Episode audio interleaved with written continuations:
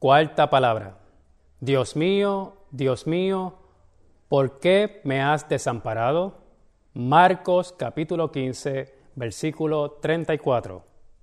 Ante ustedes, el hermano Luis Velázquez. Eran las tres de la tarde. Ya habían transcurrido seis horas de su crucifixión. Recién comenzaba a dispersarse el fenómeno de oscuridad que cubrió la tierra desde aquel momento.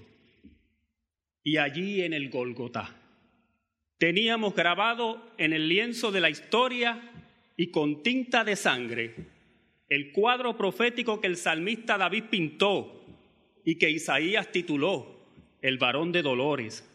Sí, hermanos, al siervo sufriente de Dios para pagar el castigo por nuestros pecados, como un criminal en una cruz clavado.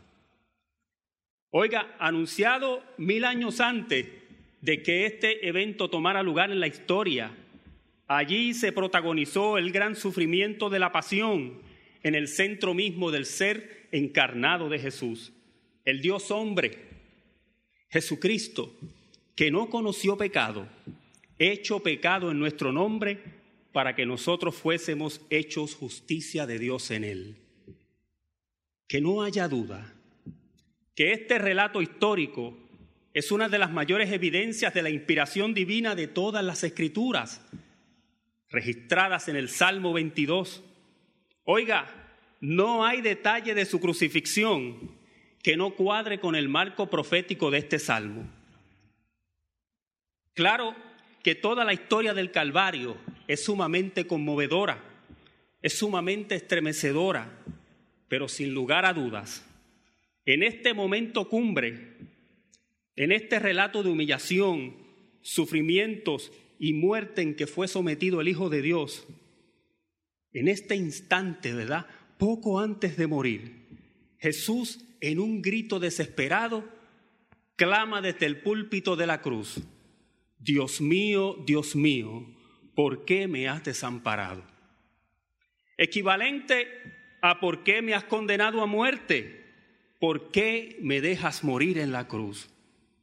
Sí, hermanos, es el grito desgarrador de Jesús crucificado, moribundo, lleno de dolor y cargado con mis pecados y con tus pecados para nuestra salvación. Oiga, pero ¿qué sucedió aquí? si el ungido de Dios antes había declarado que su padre no lo abandonaría, a pesar que todos lo harían. Aquel que unas horas antes dijo a sus discípulos, y no me dejaréis solo, mas no estoy solo, porque el Padre está conmigo, ahora siente angustia, porque el Padre no responde, dejándolo en manos de sus enemigos viviendo en carne propia, pero solo la lucha que libró en Getsemaní cuando dijo, Padre, pasa de mí esta copa. Allí, en el huerto de los olivos, anticipó el final cruento de su ministerio público. Por eso, poco antes de su detención en Getsemaní, declaró al Padre, la hora ha llegado. Oiga, no hay relato que exprese de manera tan penetrante la experiencia del desamparo. La de Moisés, siendo un tierno niño, abandonado por su madre en las aguas del río Nilo, se queda corta a la del Dios Padre abandonando al Dios Hijo. Sí, hermano, Dios abandonado de Dios.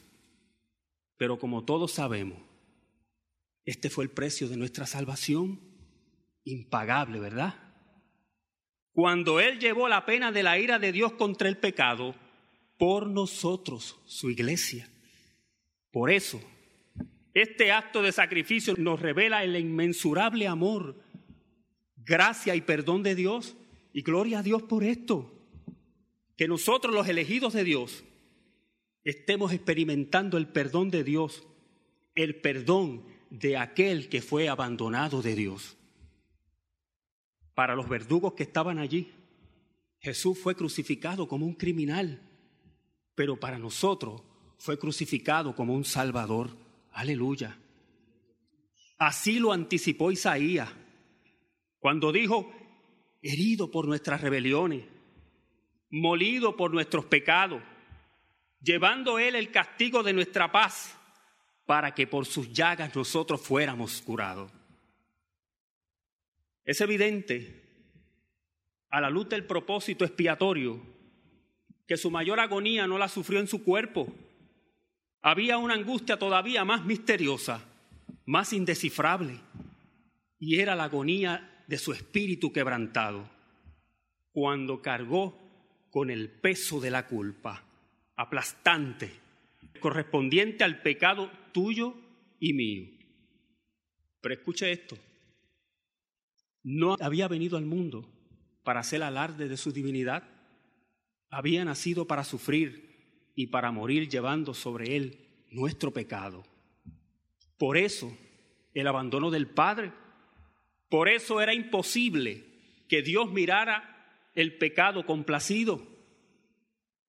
Era imposible que en la cruz el Padre mirara complacido a su Hijo como lo hizo en el bautismo.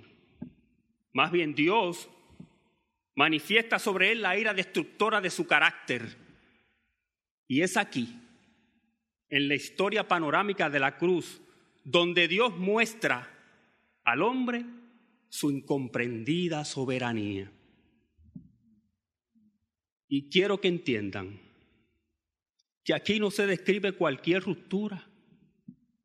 Era la ruptura entre el Padre y el Hijo, lo que constituye un misterio difícil de explicar, una angustia, un grito que ninguna mente sondeará jamás.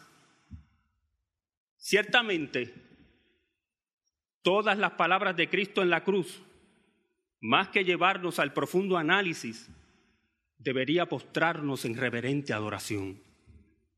Y es por esta razón que la crucifixión y muerte debe trascender lo meramente histórico debe tener un alcance profundo en la experiencia del cristiano. Oye, donde se fundamenta nuestra fe. En ella, en virtud de esa expiación, Dios nos otorgó su justicia. De manera que el silencio de Dios que sonó en el Gólgota y que solo Cristo escuchó mientras estaba colgado en el madero hace poco más de dos mil años, fue el propulsor que lo llevó a lanzar el glorioso clamor que más que un grito de angustia era también un himno de victoria, que más que el gemido de desamparo era también el grito de la redención. Amén.